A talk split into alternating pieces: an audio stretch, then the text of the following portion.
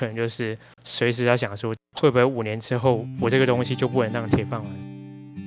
我觉得在这样的一个环境之下，可能必须要有一些，就是让大家，就算今天你想换工作的时候，想要学新技能的时候，或是你想转跑道的时候，还是可以安稳的生活，不用担心吃不饱。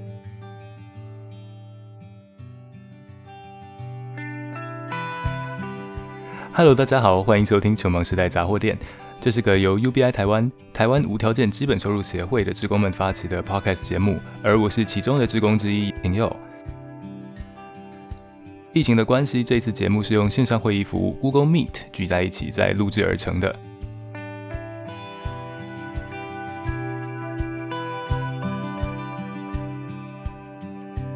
今天我们的主题是：自动化是否会取代人类呢？所以，我们今天很高兴的邀请到了 UBI 台湾专精 AI 人工智慧的嘉冠来为我们一探究竟。Hello，大家好，我是嘉冠。还有我们这一次共同的主持人嘉佑。Hello，我是嘉佑。耶，好，那我们就来请嘉冠介绍一下你是怎么进入到 AI 这一条路上。哎，好，大家好，我是 UBI 台湾的。自工，然后或者同时，我本身的工作是工程师这样子。我本来就是在做资讯科技这方面的的事情，然后关于工程的比较多。那在在至少五六年前左右开始碰触这个领域，然后发现这个领域其实非常的有趣，它有非常多可以去玩的东西。然后它现实之中，它其实也可以就是应用在很多不同的领域当中。所以就是。从那时候开始，我就很有兴趣，每天有空我就会看相关的讯息啊，或者是做一些相关的事情，做一些研究之类的。那近几年的话，就是有些小成果也会去别的地方，就是做一些演讲或者教学。然后本身现在也在从事这些方面相关的工作，对，所以这个算是兴趣而生的这样子。哇，所以你像是算兴趣结合了工作耶，好幸福哦。呃，对呀，就是我算是比较幸运的，兴趣可以跟工作结合。那你之前专精的是哪方面啊？呃，我之前也有做过比较像电脑系统方面的呃一些研究，比较多年前，比如说 big data 比较流行的时候，就是我也就是做 big data 底层的一些系统，然后渐渐的就从系统面转成比较偏个应用面的人工智慧。听起来非常有才华。我就是我，因为就是兴趣，所以。能一直持续做到现在这样子，因为我以前本身也是读资讯工程的，那高中的时候就觉得说，我那时候应该就是想要读这个，所以就一路就是从以前就从事这方面，一直一直在，不能说非常厉害，但是至少说就是一直有保持兴趣这样子。哦，就是在高中那些大部分人都不知道自己要做什么时候，你就知道自己就是要命中注定要成为一个人工智慧的专家这样。那 时那时候还不知道自己是不是呃就要走人工智慧，然后那时候也不太懂这方面东西，只是说那时候其实只是对写程式非常有兴趣，因为国三高中的时候就是有教一些程式设计的课，然后就那堂课算是我。最有兴趣的几堂课吧，就是觉得那那几堂课就是别人都在打电动，但是我就是都可以很快或如期的完成，就是老师要写作业这样子。然后也发现说，就是哦，原来这个东西我每天在碰这些城市，它是这样做起来的。所以从那时候开始对这方面有兴趣，所以我很早就决定说，我一定要走二类组啊。就那时候选组，我就没有什么犹豫，我马上就是决定要选二类组这样子。哦，厉害厉害！所以别人在打电动，然后。写程式就是你的电动这样子啊？没有，我也会打电动了。不错不错。那我们进入到我们的正题。我们今天其实就要讨论一个，可能在基本收入里面常经常被讨论一个很重要的问题，就是到底自动化会不会淘汰大量的工作？通常大家联想到自动化，都会联想到人工智慧的发展，还有各种技术的发展的问题。那另外一个呢，又有人会想说，如果自动化它发展的很好，那它带给人的效益会不会也让社会足够富裕，然后有很多的钱，突然就冒出一大堆钱啊，然后就可以成为基本收入的财源呢？好像基本收入就是和自动化的关系呢，有好的也有坏的。那就很好奇呢，加冠对这两个方面有什么样的看法？就是说，到底自动化真的可以带给我们很很多的钱吗？或者很多财富，然后可以让社会足够富裕到可以大量生产，然后有足够的资源让大家可以享有基本收入这件事情吗？OK，这个问题我觉得其实蛮大，就是没有办法一句话、两句话来去解释这件事情。但是先讲到自动化好了，因为其实自动化范围蛮广的。人工智慧只能算是自动化其中一个部分，然后像是机械自动化或是一些软体上的自动化，其实也不一定真的是人工智慧。所以自动化这个主题其实是很大的。反正只要就是可以去执行人类想要去做的事情的话，那我们或许都可以叫做自动化这样子。我觉得自动化带来不一定会是钱财富这个问题，而应该说是它它生产更多资源或制造更多东西，或它就是节省了人类更多的时间在某些方面。所以有更多的生产。那我觉得先回到，就是说是否足够人类这一个观点好。我我个人认为，其实现在就已经很够了。这样子，就是看观点怎么去看的。哦，就是现在其实食物。的生产其实已经非常足够了。现在人类全世界大概是六七十亿的人口，但是现在的食物的生产量其实几乎可以说是大概可能有一百亿吧。之前有看过一报告，所以就是说，其实生产的问题在某些观念来讲，它已经被解决了。不管是靠人力，或是人力加机械的自动化来去做这些事情，其实至少说在农业上生产食物这方面，其实已经被解决了。所以其实这个问题，反我们应该是要去看怎么去分配这样子。就是有些国家就是会分配的粮食就特别多，然后有些国家分配的粮食就特别少。所以国家跟国家之间，然后或者说国家内的人跟人之间，他们分配也会有不一样这样子。所以我觉得，如果今天讲是否支持自动化带来就是人类足够生产的话，那我觉得是够的。只是说它是一个分配的问题这样子。哦，所以关键就在于我们怎么分配自动化带来的财富。嗯，刚刚嘉冠你讲到那个分配的问题，那另外一个自动化有关的问题就是说，它到底会不会很大规模的取代人类呢？然后不知道您对这个领域最新的技术发展的理解下，会怎么看待这样的问题？在自动化这个领域，或是 AI 这个领域，因为我比较擅长，或是对这个比较有兴趣，这样，所以我从 AI 这方面来讲好了。现在 AI 这个领域啊，就是 AI 技术其实有非常多种。那现在比较流行的是所谓的机器学习或者深度学习这样子，它算是 AI 的其中一个子领域。那他们的特点就是说，它跟别人不一样，就是他们是从一大堆资料中去学习知识的。譬如说，你给机器看一大堆的的图片，然后你要让它分辨说这张图片是猫还是狗。那你的做法就是说，你就是你有一大堆的猫的图片，然后说它是猫，然后狗的图片。那人类说它是狗，然后就是让机器去看很多很多这样的一个图片跟照片，然后嗯，其实学习说猫的样子大概是要怎样，狗的那个模样大概怎样这样子，这个是现在所谓的机器学习的部分。然后深度学习的话是机器学习的其中一种子领域，然后它是用所谓的类神经网络这种模型架构去做的这样子，所以这个是一个现代的 AI 最常用的一个。方式，所以这个其实就是会很多不同的应用，因为这个它是靠资料来去做的，所以其实如果你有足够大量资料的话，其实它就可以做的还不错这样子。尤其是在几个领域，就是所谓的影像辨识，或是所谓的文字，还有就是音讯，讲话的音讯，或者你打的文字，这几个相关的应用，就是还有就是在各种不同的那个产业上，这几个是最常见的一种做法。嗯。那如果现在像是银行啦，还是什么客服专线，有没有办法完全的用那个就是电子去取代？你可能就是问个问题，然后其实回答你的全部都是机器人。我个人是觉得是说，呃，我对技术的发展，就是 AI 技术发展或自动化技术发展，其实没有那么的过于乐观。这样子，就是跟有有些人来比的话，因为其实这些 AI 技术算。你在媒体上听起来都觉得很炫，好像很厉害这样子。就是过几天又有几个大新闻说什么什么最新的模型被发展出来，然后它突破人类的限制，突破人类的天花板之类的。那其实那很多都是在研究的数据当中。但是如果你真的要应用到实际领域的时候，你会发现有非常多问题这样子。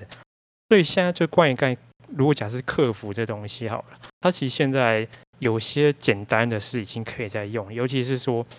刚才提到的，譬如说某些特定应用领域，金融方面的，或是譬如说旅游的，就是你要订房子啊、订旅馆，或者是那个订飞机等等之类那种特定应用领域的，其实这个就是简单的问题是可以就是用一些比较成熟技术来去克服这样子。但如果就是你要稍稍微复杂一点的，其实通过后面还是需要有人。其实这个反而有点像是说，就以前打电话的时候，因为现在也是啦，就是他们都会先说什么，你要问问题的话，你要到哪个专线。所以就是这个，其实现在的发展其实到这样的部分。那如果其实你要当真的很聪明，就是你任何问题，这个有时候我们叫缺缺，就是随便乱聊的那种缺霸聊天机器人的话，其实我只能说要有逻辑，然后要真的可以跟你聊，或者说就是它可以解决一些很复杂的问题，那个现在还是很难的。然后我也不认为就是这个技术可以在呃几年之内就可以马上发展好的，这我认为没有那么快。那那个特斯拉就是在发展他们的那个自动驾驶技术。那你觉得自动驾驶在应用上还就是差距多大？有没有办法真的取代就是我们一般物流业的司机啊，或者是那些那个客运的司机？嗯，这个关于自动驾驶车这方面呢，其实自动驾驶车就是它是有分等级的。从 L 零到 L 一到 L 二到 L 三 L 四到 L 五，L 五其实才可能是大家想象中那种自动驾驶车，就是说它就真的是完全的由机器来驾驶，而且它是在任何的情况下，就是不管今天是在哪一条路上，就是大马路上，或者是在市区的路上，或者在高速公路上，它都可以完全由机器来驾驶。那个就是 L 五，但是基本上现在的。呃，像刚才提到特斯拉，其实这大概是在 L two 左右，也不会说他们叫做自动驾驶。现在比较成熟的，他们叫做 Autopilot，就是自动辅助驾驶。就是人你在开这个东西的时候，那个必须还是有人在那个车子上，而且那个人必须全神贯注，就是你不能睡着或什么，你必须要就是你的手必须放在方向盘上，然后随时就是有任何就是比较突发状况的时候，人必须去接手。机器产生失误的时候，所以这个其实现在目前比较主流的，像特斯拉或者是一些比较大车厂，他们都在做这方面。像宾士其实也是，就是他们其实都是 L 二，然后顶多到 L 三这种等级而已。然后如果要到真的就是几乎完全驾驶的话，大概 L 四、L 五的话，那个就是呃也有人在做。譬如说最有名应该是 Google 的 Waymo，他们是在做这个东西，但是就都还在呃。要商品化，我觉得没有那么容易，然后也没有那么快这样子，因为毕竟要让全部放着让机器去驾驶，那个其实它需要的知识量还有判断能力是要非常复杂的。就现在的呃技术，我觉得没有办法那么快，然后可能几年内不会马上就有这东西。对。哎，那 L 十的话是是那个汽车会是什么等级啊？就它已经会可以变形，或者它会可以飞到太外太空之类的吗？哦，不是 L 四，只有最多到 L 五而已，没有在，就是如果再高的，该 L 十，那个可能是科幻小说里面有了，这可能是呃不一样的东西，这样子不会说让它天上飞了，现在都还在地上跑这样子。其实我可以想补充一下，就是说现在就是如果真的自动驾驶要取代所谓的驾驶的话，那这如果真的就有有一个 L 四或 L 五的一个这样的一个。自动驾驶车产生的话，那其实对很多产业都都会很大影响。只要是关于有运输这方面的，就是物流业啊，或者是一些相关的企业，其实很多都需要靠运输。对，然后如果这有这个真的有这东西的话，那真的是会很大影响。然后失业的人当然就是最大影响了。每天靠这些车子而生的，就是譬如说小黄司机啊，或是一些那个物流业的运输的司机等等之类的。但是 L 四 L 七不太容易啊。如果比较容易可能要达成的，那通常会叫做最后一里路这样子，就是说在一些比较简单的情境，就譬如说很长、很简单的那种高速公路，或是那种就是长城的马路，就那种就是如果你要在上面做自动驾驶的话，其实相对就是你在市区那种，就是可能随时有三宝出现的那种地方，就是会容易很多这样子。所以这种这种状况比较可能。呃，真的会被取代。与其说取代，不如说就是人类在可能八十 percent 时间就是有机器来做，那剩下二十 percent 最后一个流就是譬如说，呃，在市区的时候，还是有就是这些司机来去做这样子，所以这个是现在我觉得或者这几年来可能比较有可能发生的事情。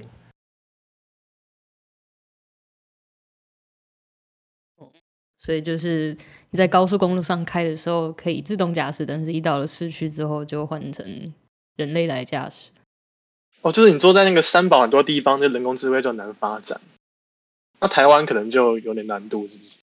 台湾应该蛮难的。现在就是台湾也有在发展自动驾驶车，不过现在就是会建立一个园区来去试这样子。再加上就是有些还是要当地化，就譬如说一些标志啊，就是马路上的标志红绿灯等等之类的，那个可能会因为国家而不同。所以就是如果今天譬如说美国特斯拉要在台湾就是真的有一个 L 五的话，那可能还需要当地的一些。就车子的那那个资料，就是他在当地测试，然后收集资料，这才才可能比较有，就是会达成这样子。所以就是这个还要看国家各种的不同情形。所以是你要落地的时候，就是这又会你会发现这是另外一回事的。然后这也是现在就是呃我们 AI 技术要发展，就是真的就是可以到商业应用的时候，就是落地其实都会是一个很长的一个时间。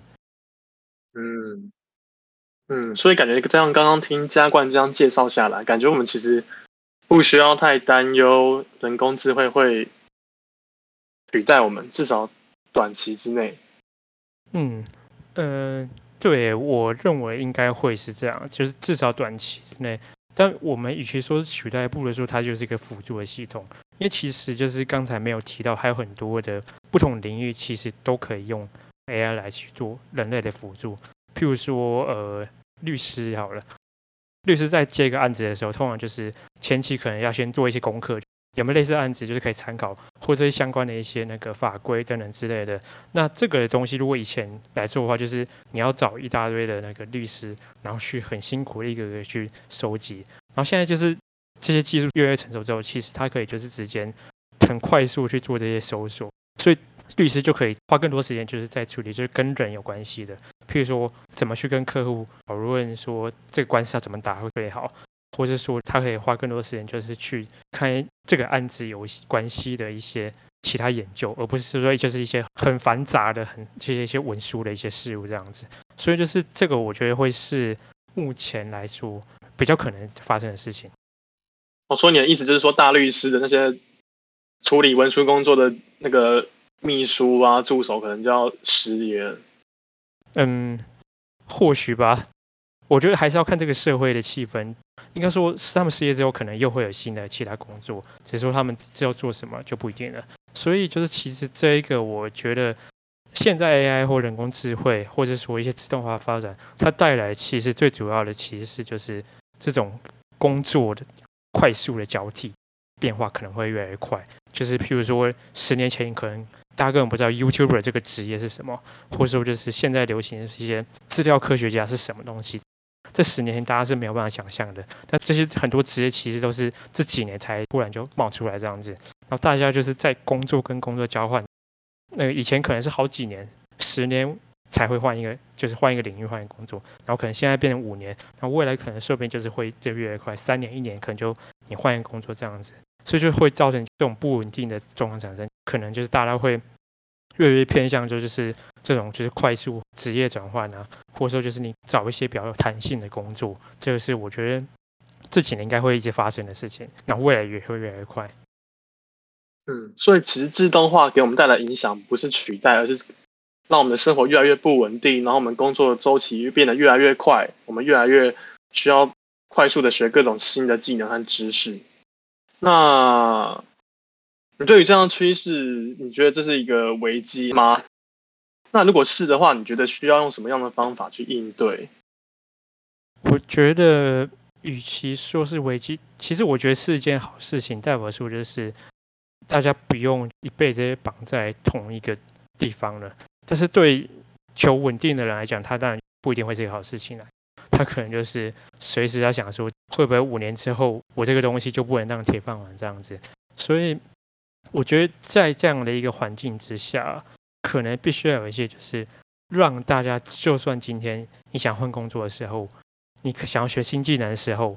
或是你想转跑道的时候，他还是可以安稳的生活，至少可以专心的学习，或是专心的去做想要做的事情这样子。所以这时候一个有一个基本保障就是蛮重要的。譬如说我们今天我们最大的主题 UBI，基本上我觉得就是一个很好的一个缓冲，就是说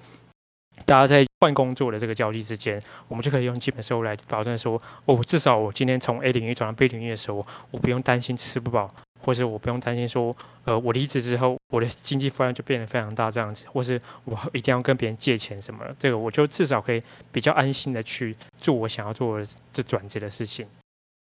好，那下一个问题就是说，那就是有些基本收入支持者啊，他们会觉得说，可以靠收取机器人税，然后来达到呃支持基本收入的裁员这件事情。那加冠有什么样的看法呢？呃，其实机器人税这个东西，它最早这个概念是在二零一六年，就是欧洲的一个议员他提出来的。然后那时候有稍微小小的被注意到，但他如果他真的被就大家知道，其实二零一七年就是比尔盖茨在某一次采访的时候，就是说他觉得他支持机器人税，然后他原因是要防止就是过度的快速发展，所以就是要收这个税这样子。对，然后他没有说这个税用来做做什么呢？就在大家在讨论的时候，有些人会去讨论说，呃，这这个税是不是可以用来，譬如说，我对 UBI 当做一个裁员这样子。那不过我个人认为，其实我没有那么的完全支持，就是用机器人税来去做这些事情。嗯第一个是说，就是他可能会真的会稍微阻碍自动化还有新新创的一些发展。那尤其对新创而言，其实它不是很公平，因为他们新创初期就是没有资金。嘛，然后你还要加这个税的话，对他们来讲其实是一个很重大负担。然后可能到时候最后就说，哦，既然现在成本那么高的话，那干脆就是不要新创，我就用旧的东西就好了，不会再发展这一方面的。这我觉得是会阻碍发展的一种可能。那第二个的话是，我认为这个税根本没有办法收，因为我们根本没有办法好好定义说什么叫做机器人，或什么叫一个机器人单位这样子。那有人会说取代一个人就是叫做一个机器人单位，但是真的要去取代一个人，这个其实我觉得有点难去计算说什么叫做取代一个人。然后机器人它一定会是像我们平常看到那种抓一些东西的机器手背，还是说真的人形的机器人，还说它就是一个一个很大台的一个电脑或机器？但我觉得并不会只是这样子，就是如果真的要就是做自动化的话，其实自动化的东西它可以是一个实体的硬体，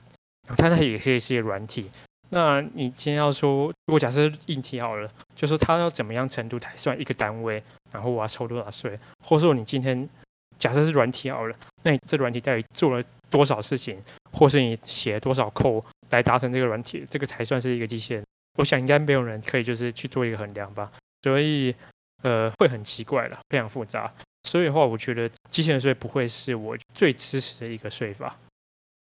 嗯。哦，所以你刚刚讲到那个设计出软体是不是也是税啊？对，就让我想到说，所以设计出初音是不是也是一个，就是也要被收机器人税这样子？呃，你说初音会取代歌手吗？嗯，哦，抱歉，这好像是一个很有争议的话题。对，初音可能是个软体这样子，这个为了避免争议，我这个就不先表态说它是不是软体。好，这其实是个很不重要的话题。那其实呢，我的重点是想要说，呃，看起来机器人税呢不是一个很好的可以重分配自动化带来的成长果实的一个方式。那加管有没有觉得有什么更好的方法、更好的策略可以去重分配自动化的成果，然后让大家可以共享这个果实呢？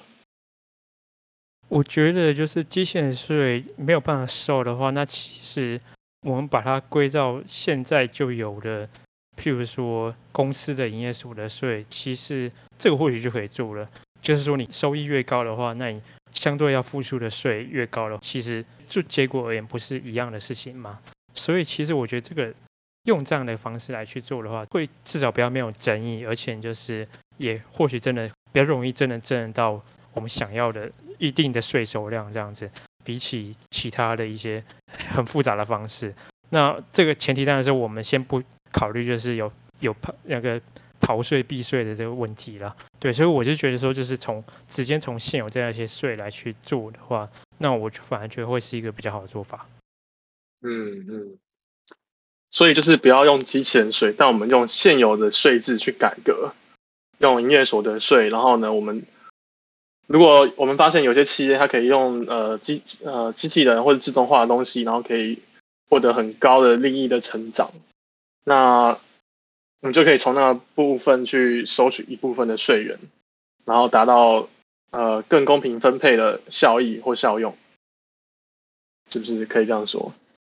嗯，大致上可以这样说。那我问个问题，就是，所以这样子的意思是说，像今天的 Facebook 啦，或者是 Google，他们取用了我们这些一般人很多的一些个字，或者是在网站上的指令行踪，那这样子就是之后，他们现在反而是，呃，好像是在提供我们。一个使用的平台还是什么，甚至就是云端空间，反而还跟我们收收费，但是他们实际上取用了我们的个资，然后来做了一些很多的资料分析，从中获取到的利益，反而是就是比我们所得到的一些好处，说不定还要再更多。但是其实一般人并不会去知道这件事情。那这中间这个认知差异，就是反而是让他们有办法获利的一个资讯。那如果我们今天就是意识到我们的各自是有价值的，然后反而就是要求政府开始向那些大企业索取各自的那些大企业收税的话，是一个方法嘛？但是那大企业会怎么说？OK，这个其实它是另外一种的税，叫做 Big Data 的 Tax，就是说大数据税。这个我之前在。看一些相关的研究的时候，有看过有人在讨论另外一种这种可能，就它跟干机器人税就不连不一样，就是说，他是说，就是如果今天就是你有从使用者越收集到越多的资料的话，你可能就是会从中获利，然后付出相对应的那个付一点税这样子。然后其实这个我觉得从公司的观点，其实就是他收集使用者资料，如果他今天是在就是一个。合法的情况的话，其实这个他并没有错，因为你在使用这些服务的时候，其实你在享受。就譬如说，你今天使用 Gmail 或是呃 Facebook，其实百分之九十的服务都是免费的。对，所以这个问题就是说，他为什么可以就是用你的资料？因为它其实你在使用服务的时候，其实它还有个 terminal use，就是那个使用的你个人资料一些那个原则这样子。然后它只要它使用的这些原则。有符合到，还有他收集这些资料的原则是符合他的那个 term of use 哦，还有另外一个叫 privacy term 隐私权条款这个部分的话，那其实只要他不是滥用的话，他就没有什么很太大的问题这样子。但如果他譬如说他用来推播广告或者是其他的那个，就必须是看他 term of use 跟 privacy 的那个设定是不是符合他使用的规范这样子。所以我觉得如果用这个来去收税的话，呃。我在现实应该是没有办法做，因为至少公司的讲法可能会类似我刚才那样讲，就是就是我们跟使用者是合情合，就我们都我们都彼此同意啊。就你今天注册一个账号的时候，其实你就是在等同，就是你认同他那些条款的，只是通常九十九趴的人不会去看那些条款，所以这个是说，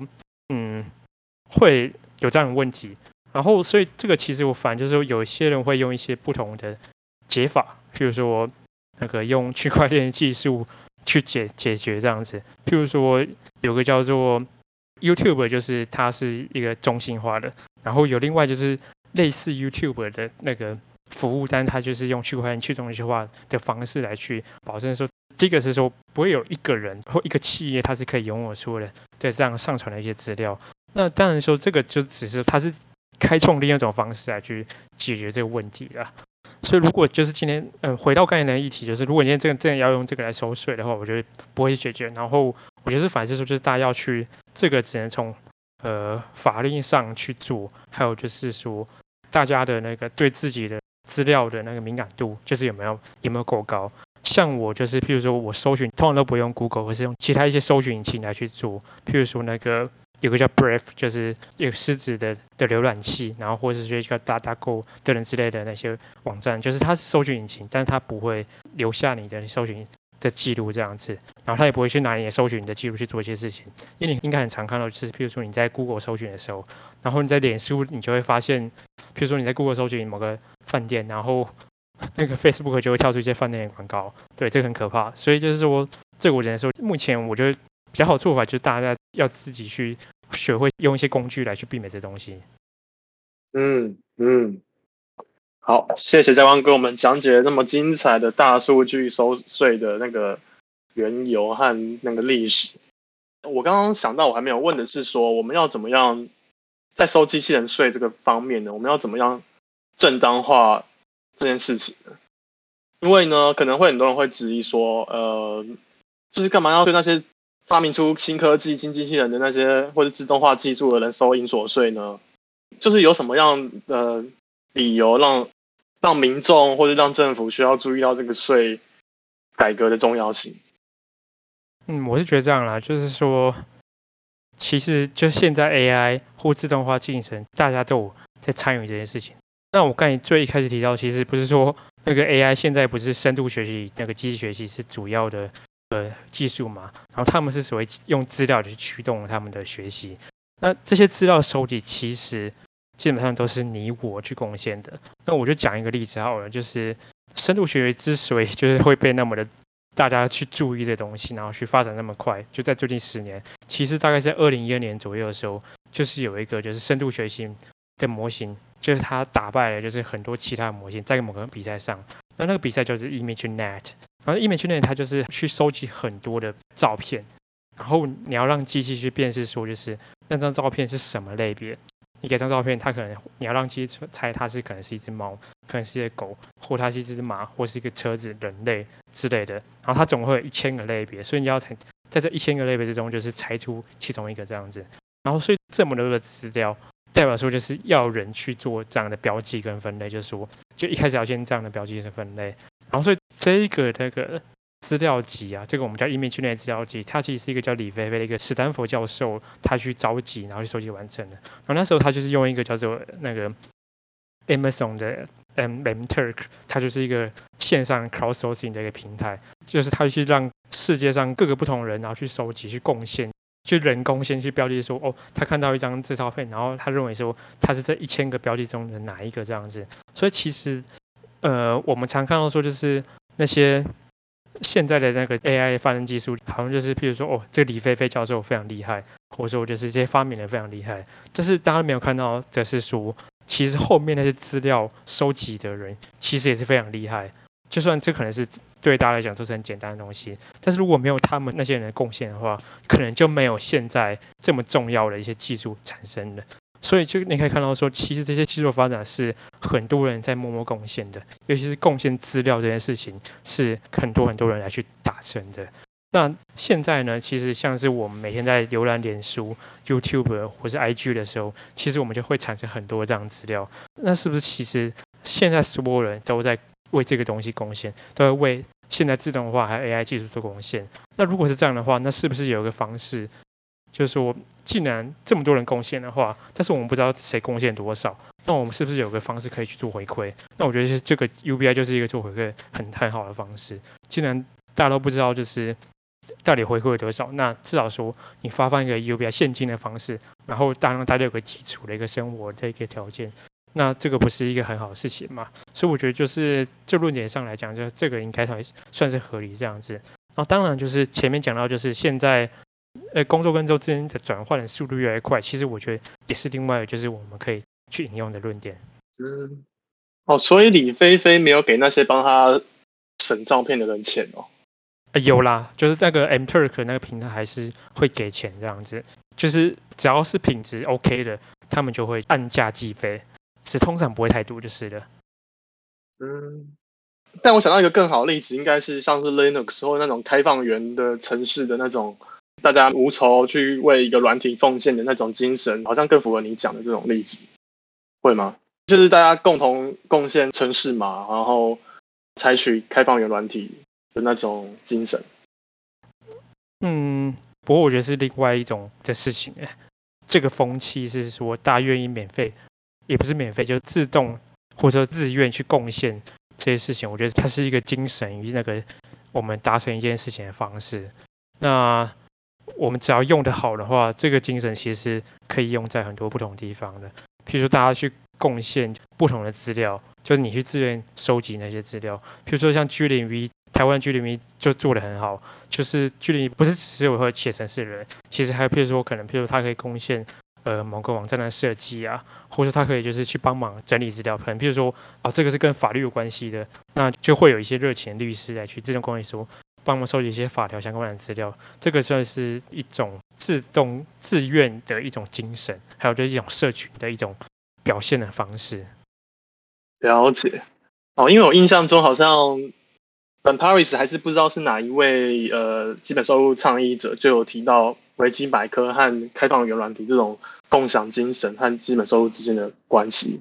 然后它其实利润就和你差不多，就是说。很多科技的发明其实都是人类集体去打造完成的，所以那些收益也也应该是人民可以共享。对，当然我不否认说有些人他们奉献的技术确实有层次上的多寡，但那个技术不应该是完全属于某个企业集团去私有化的。哎，对了，刚刚好像还谈到说技能转换这件事情，刚刚不小心打断加冠，那不知道加冠还有什么想要对这个议题发生的？嗯，我觉得技能转换除了就是从 A 工作变到 B 工作，这个速度会加快之外，现在还有个趋势就是越来越多就这种非正职的工作产生。大家最熟悉应该最近就是外送员，像这样的比较弹性，然后非